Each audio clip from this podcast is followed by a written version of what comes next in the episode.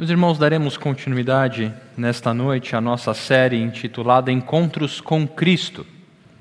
E hoje nós trataremos de um encontro ocorrido na crucificação do nosso Senhor Jesus. Embora todos os evangelhos narrem a história da crucificação, o evangelho de Lucas nos traz um breve detalhamento a respeito de um encontro que Jesus teve com aqueles dois homens que foram crucificados crucificados junto com ele. Eu convido então você a abrir sua Bíblia no Evangelho de Lucas, capítulo 23. E veremos como este encontro nos ensina um pouco mais a respeito da glória da pessoa e da obra de Jesus em relação à nossa condição humana. Nós leremos o Evangelho de Lucas, capítulo 23, dos versos de 33 a 43 e nos deteremos nos versos de 39 a 43 nessa noite. Mas acompanhe comigo a partir do versículo 33. Diz assim a palavra do nosso Deus: Quando chegaram ao lugar chamado Calvário, ali o crucificaram, bem como aos malfeitores, um à sua direita, outro à sua esquerda. Mas Jesus dizia: Pai, perdoa-lhes, porque não sabem o que fazem. Então, para repartir as roupas dele, lançaram sortes. O povo estava ali e observava tudo. Também as autoridades zombavam e diziam: Salvou os outros, que salve a si mesmo, se é de fato o Cristo de Deus, o escolhido. Igualmente, os soldados zombavam dele e, aproximando-se, trouxeram-lhe vinagre, dizendo: Se você é o rei dos judeus, salve a si mesmo. Acima de Jesus estava a seguinte inscrição: Este é o Rei dos Judeus. Um dos malfeitores crucificados blasfemava contra Jesus, dizendo: Você não é o Cristo?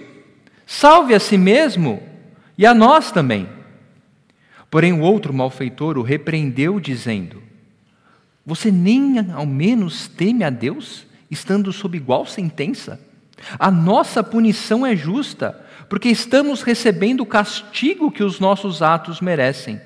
Mas este não fez mal nenhum. E acrescentou: Jesus, lembre-se de mim quando você vier no seu reino.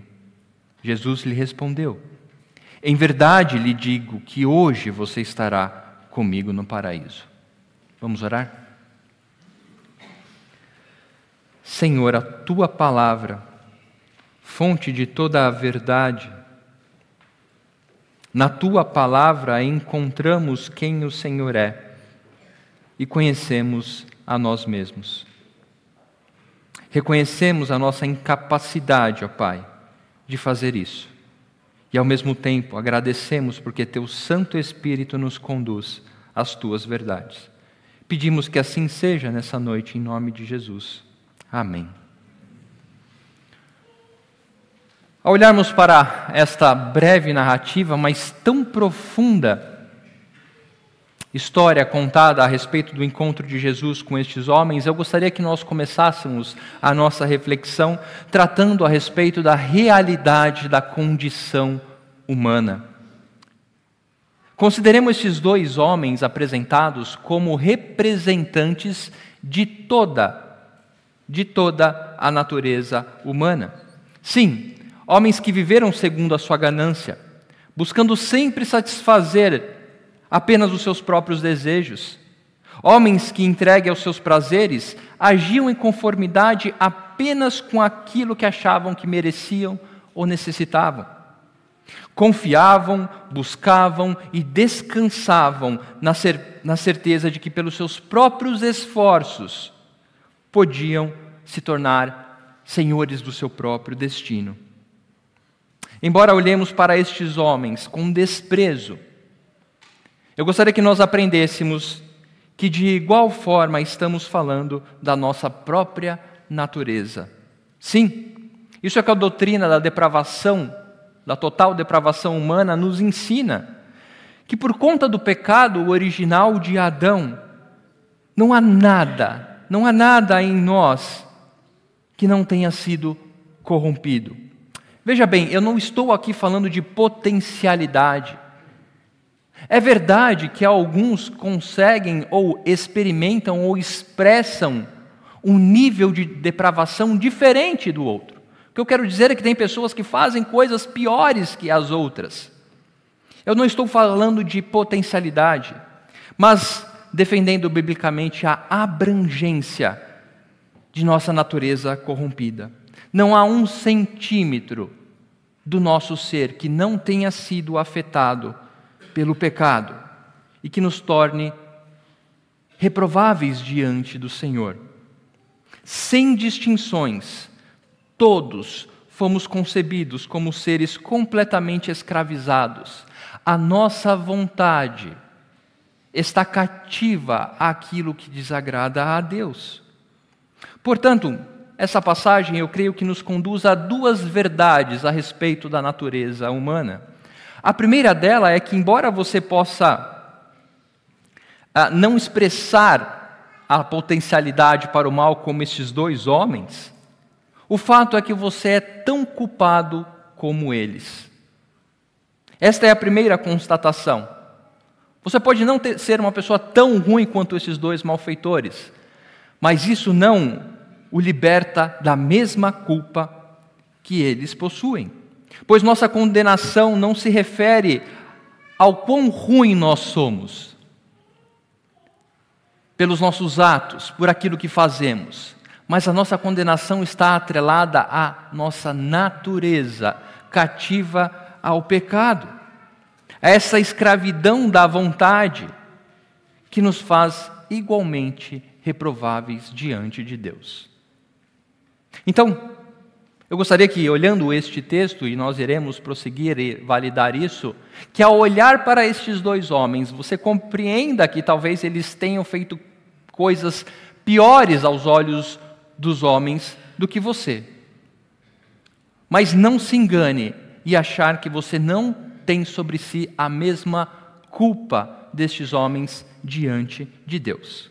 Mas há uma segunda verdade que o texto nos ensina de que não importa o quão ruins sejam as suas ações, não importa o quanto você tenha cedido à sua depravação, isso não é um empecilho para que você seja liberto pela obra de Cristo Jesus. Não importa o quão fundo você tenha chegado no poço, não importa o quão distante você está do Senhor, a obra de Cristo Jesus tem total poder para libertá-lo desta escravidão. Pois os efeitos da obra de Jesus não se restringem apenas à mudança de hábito, mas atingem a transformação de nossa condição. A obra de Cristo Jesus na cruz não atinge simplesmente a forma com que você vive, mas sim aquilo que faz você viver da forma com que você vive. Ou seja, aquilo que coloca em nós o peso da condenação, a nossa total depravação e incapacidade de sermos salvos, é a mesma coisa que nos conduz para a segurança e a alegria de que em Cristo Jesus há um caminho, de que em Cristo Jesus, na gloriosa obra realizada na cruz, há remissão. Então, diante desta realidade, diante da realidade da sua condição e da minha condição, o que fazemos diante disso? Voltemos para o encontro de Jesus com estes homens. Estes homens haviam recebido uma justa sentença pelos seus atos em vida.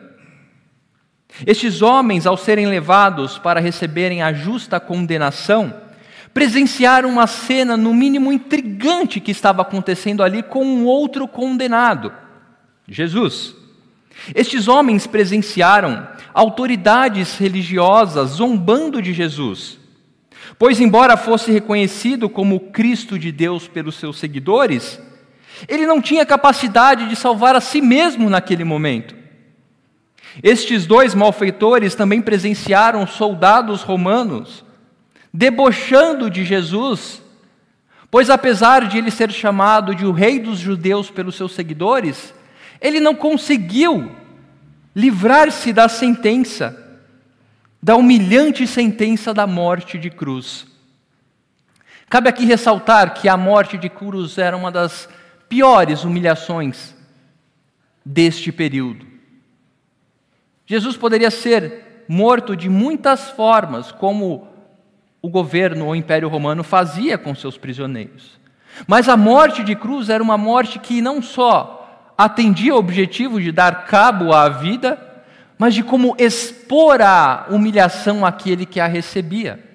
Seja por ser pendurado no madeiro e ser deixado ao léu para que as pessoas passassem e vissem a condição daquele detento, daquele condenado.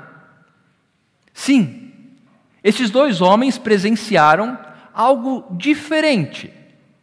Um outro condenado, recebendo a mesma sentença, mas além disso,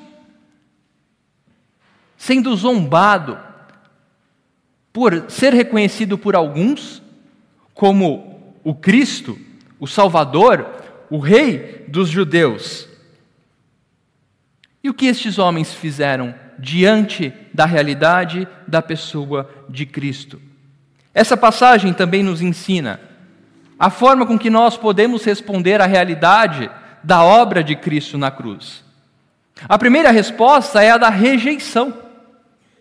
Assim como aqueles homens que estavam ao pé da cruz, um dos homens que estava pendurado na cruz ao lado de Cristo rejeitou a pessoa e obra de Cristo pois olhava para Jesus e via a sua aparente incapacidade de fazer qualquer coisa.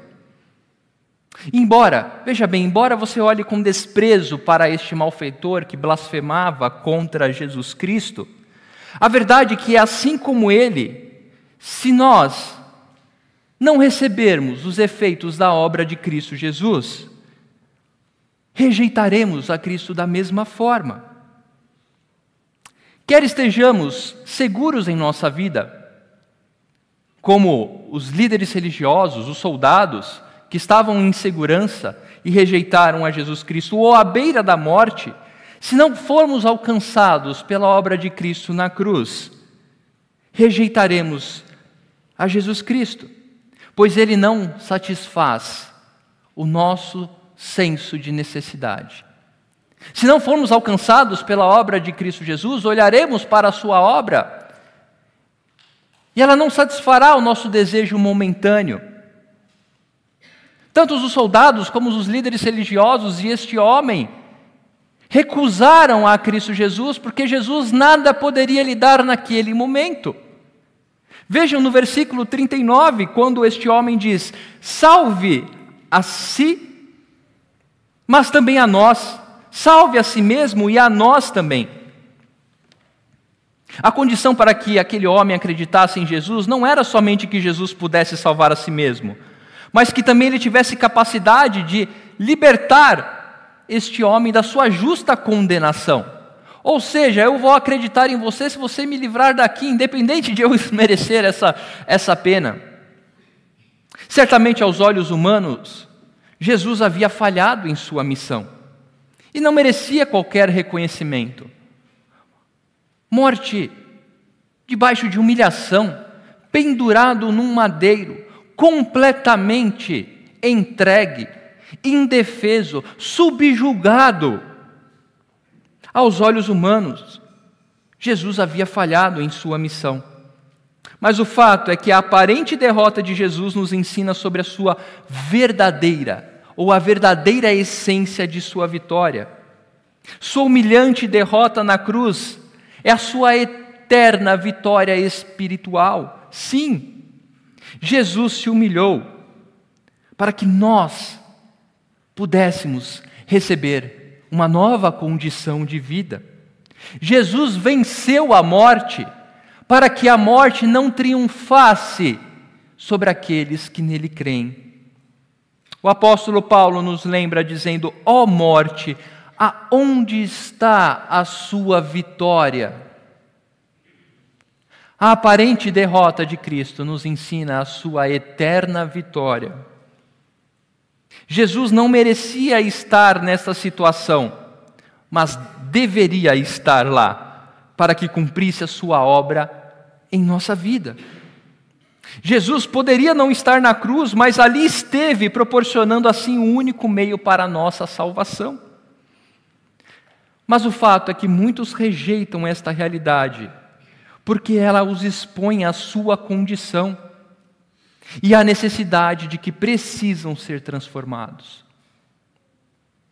A cruz de Cristo incomoda, porque ela apresenta a nossa condição distantes de Deus e a necessidade de uma transformação. Mas nem todos querem este tipo de relação com Jesus. No entanto, há uma outra forma de respondermos. E esta forma é experimentando a obra de Jesus em nossa vida. Assim como for experimentada pelo outro homem. Alguém tão ruim quanto o primeiro, tão culpado pelos seus atos e justamente condenado. Mas a diferença entre estes homens é a forma como lidam ou lidaram com a sua condição diante da pessoa de Jesus Cristo. Vejam que ouvir as blasfêmias proferidas pelo primeiro homem, este segundo o repreende no verso 40, dizendo: Você nem mesmo teme a Deus, estando na presença dele sobre igual sentença? Isso nos ensina que a condição humana, enquanto não alcançada pela obra de Jesus, não só rejeita a obra de Jesus, mas rejeita todas as consequências provenientes desta obra. Exatamente. Rejeitar a obra de Cristo Jesus não é só rejeitar a sua morte na cruz, mas rejeitar e não aceitar que ela está ligada com a sentença eterna para a vida de cada um de nós. Quando somos entregues à presunção de que podemos ser senhores do nosso próprio destino, não há espaço para a realidade de que existe uma sentença eterna, condenação, inferno. Quando nos tornamos senhores do nosso próprio destino, quando achamos que podemos constituir ou conduzir a nossa vida segundo os nossos próprios prazeres, não há espaço para sermos julgados. Não há espaço em nossa mente, em nossa condição caída, para nos submetermos a uma sentença divina. Quer ver um exemplo? Por mais distante que você esteja de Deus, por mais que você rejeite a obra da cruz de Cristo, o seu coração constantemente lhe trará a certeza ou a convicção de que algo bom te espera além da vida. Ou de que você pode fazer algo para desfrutar de algo bom além desta vida. Ou se você não crê nisso, crê que o fim da sua vida é aqui mesmo, então irá viver para satisfazer os seus prazeres e desejos, isso também demonstra a rejeição à cruz de Cristo. Também é uma rejeição à sentença eterna para a sua vida. O que acontecerá com você após a sua morte? Isso está totalmente atrelado a como você considera a obra de Cristo na cruz. Você pode rejeitá-la. Você pode não aceitá-la segundo os moldes de Cristo. Mas Cristo nos deixa claro esta realidade. E se você quer seguir a Cristo, e se você diz acreditar em Jesus Cristo, por aquilo que ele diz ao seu respeito, ou por aquilo que as Escrituras dizem a seu respeito, a realidade é que existe uma sentença eterna para todos nós. Esta é a realidade da condição humana.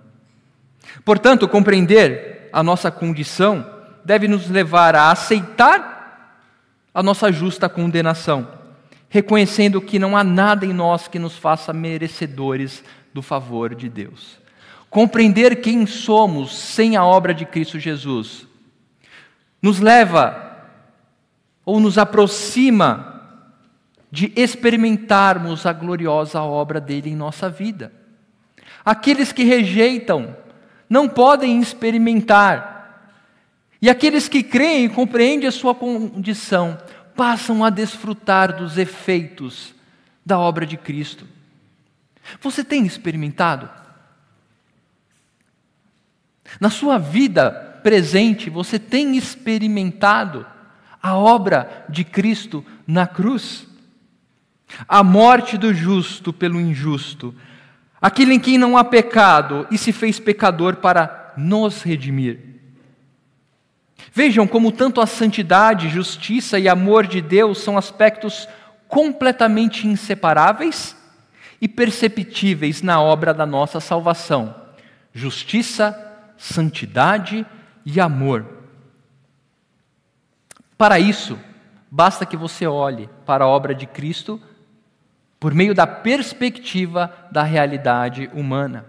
Aqueles que contrapõem o argumentam como um Deus justo ou um Deus amoroso, como um Deus amoroso pode mandar pessoas ao inferno ou condenar. O erro está na sua perspectiva ao olhar para a cruz. A perspectiva errada. A perspectiva correta é quando olhamos para a cruz por meio da realidade da nossa condição sem esta obra.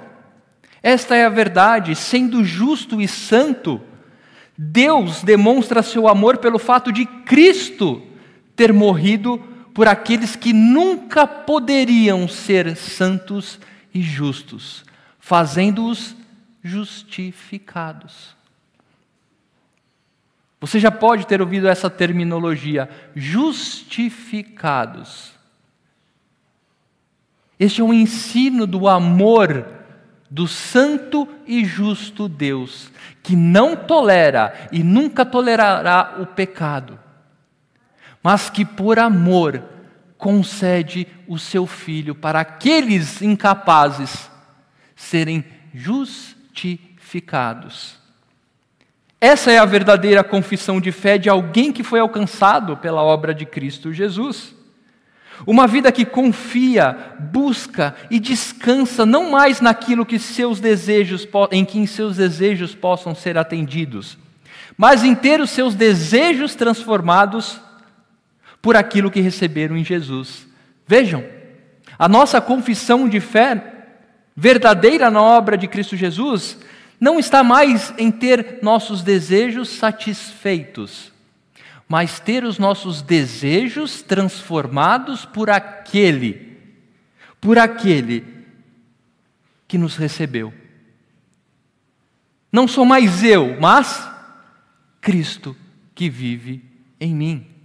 Não são mais os meus desejos que devem ser satisfeitos, mas o meu desejo agora é satisfazer os desejos daquele que me salvou. As palavras ditas por este segundo homem a Jesus, em momento algum estavam firmadas apenas naquilo que Jesus podia fazer naquele momento, mas por aquilo que Jesus representava para a sua vida, mesmo ele estando a minutos da morte. Este homem não fazia a menor ideia de quando iria desfrutar dos efeitos da obra de Cristo Jesus, mas sabia que só havia um meio para a sua salvação, e era Cristo Jesus. Veja o versículo 42. Lembre-se de mim quando vier no seu reino. Este homem não fazia a menor ideia de quando poderia desfrutar da obra de Cristo, mas a sua esperança e segurança estava em Cristo, e essa era a sua segurança ou felicidade. E diante dessa pública profissão de fé, temos a resposta de Jesus, que, embora seja direcionada ao segundo homem, nos ensina sobre a realidade de que a verdadeira sentença da eternidade está para todos. A realidade da sentença da eternidade está para todos. O que podemos aprender sobre isso neste texto? Nas palavras de Jesus no versículo 43. Em verdade lhe digo que hoje você estará comigo no paraíso. Primeiro, em verdade lhe digo Jesus nos ensina que em Suas mãos está toda a autoridade em relação à nossa sentença eterna. Ao dizer, em verdade lhe digo para este homem, Jesus está dizendo, eu tenho toda a autoridade para declarar a sentença eterna de todas as pessoas. Definindo assim tanto a nossa completa incapacidade de alcançarmos nossa redenção, como também nos proporcionando a completa segurança de que esta obra é irrevogável. Vejam quando compreendemos a nossa condição distantes de Deus. Isso nos traz o peso do julgamento, da condenação, da nossa incapacidade de recebermos a salvação. Mas ao mesmo momento que temos toda essa incapacidade, isso nos traz a segurança de que em Jesus essa transformação é irrevogável. Você não define os termos da sua salvação. Assim como você não a perde por aquilo que faz. A questão é como você vive após receber a salvação da parte de Cristo Jesus. O segundo ponto da realidade da sentença eterna é de que a obra de Jesus em nossa vida transforma a nossa condição de forma imediata.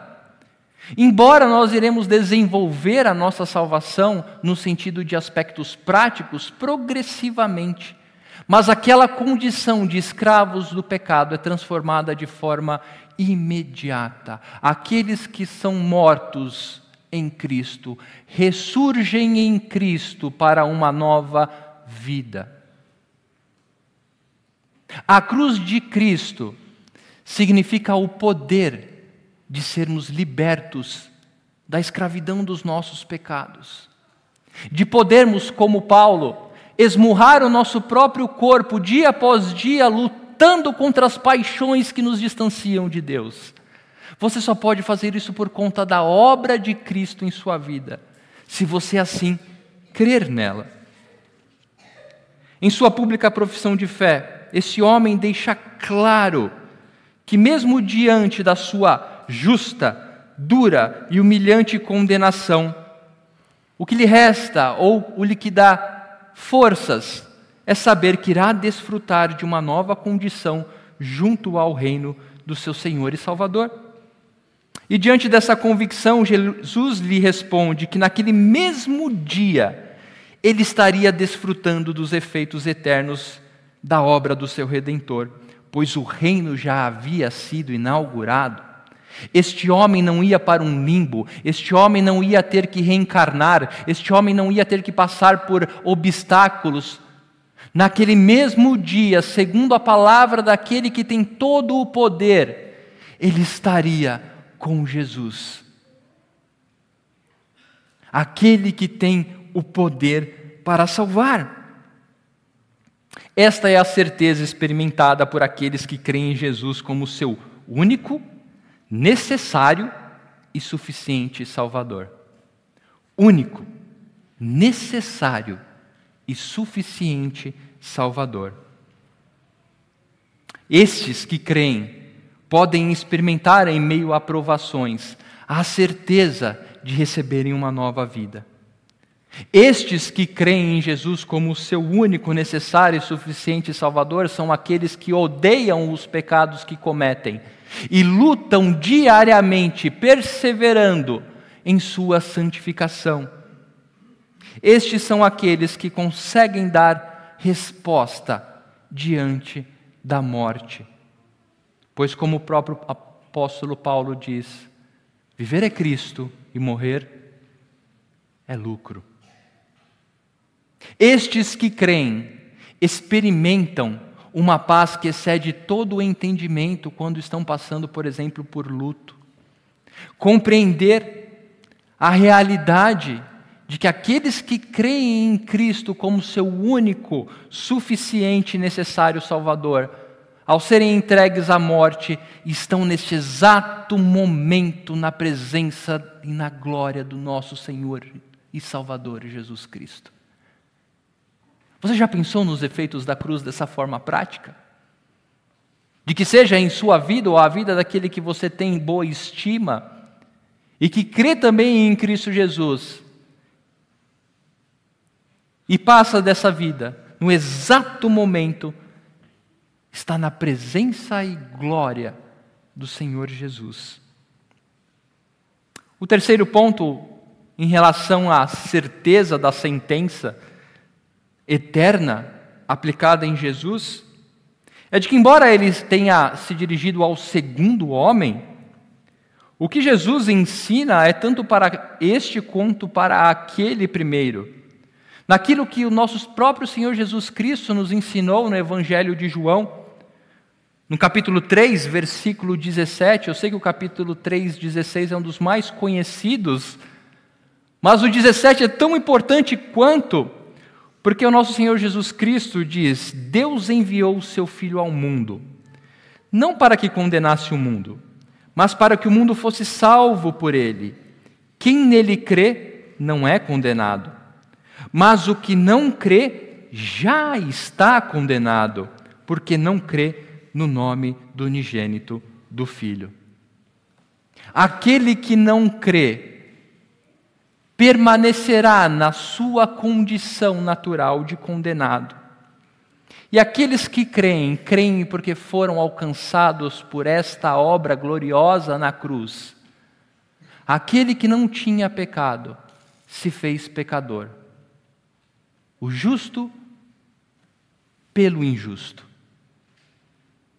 o sem pecado, pelo pecador, para que pudéssemos receber uma nova vida, uma vida que se satisfaz naquilo que agrada aquele que nos recebeu.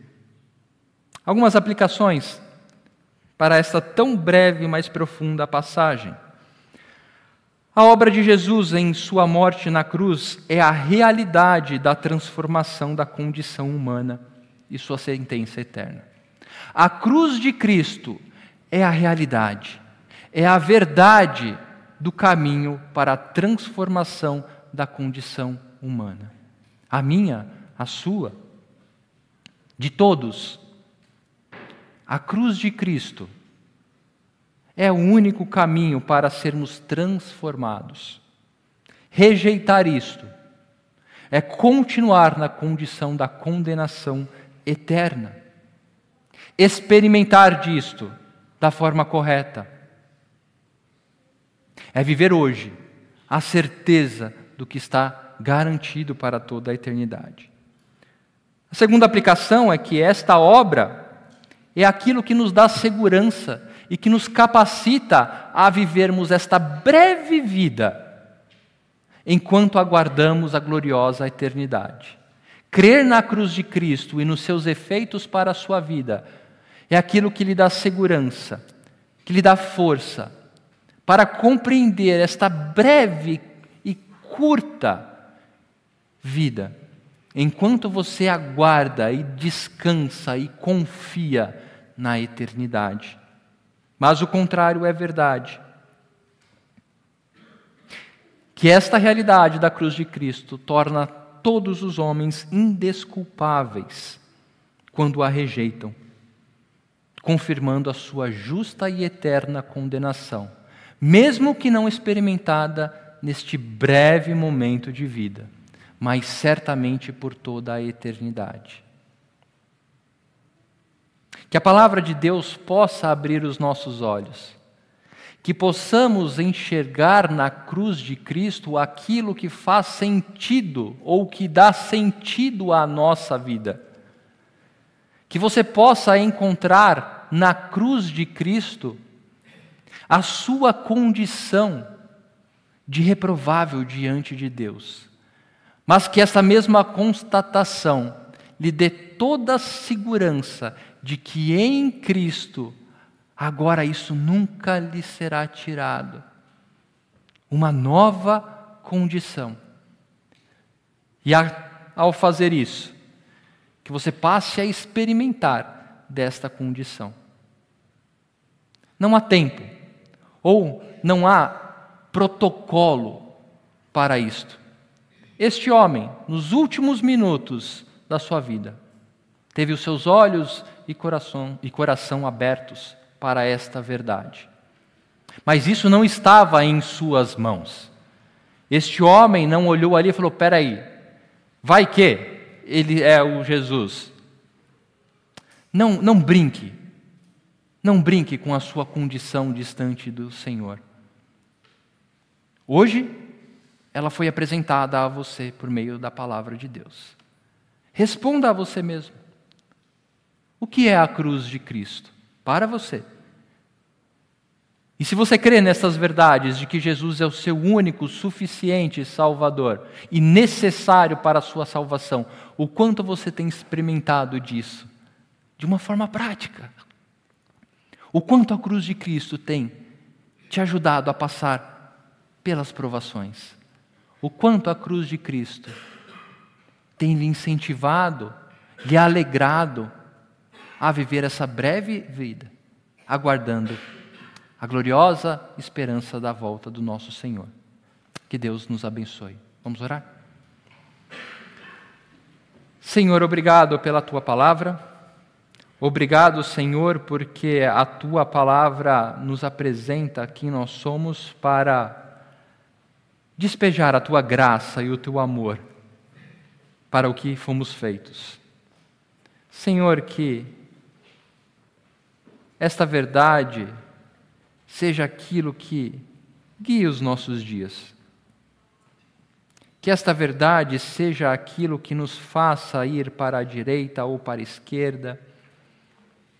Que esta verdade seja aquilo que nos faça decidir segundo a tua vontade, não mais segundo os nossos desejos. Que o peso da nossa culpa seja o alerta para o peso da tua glória em nossa vida. Que o teu Santo Espírito abra os nossos corações, que o teu Santo Espírito nos incomode com essas verdades, para que possamos cada vez mais, como teus filhos, salvos em Cristo, experimentarmos desta realidade em nossa vida. É isso que lhe pedimos em nome de Jesus. Amém.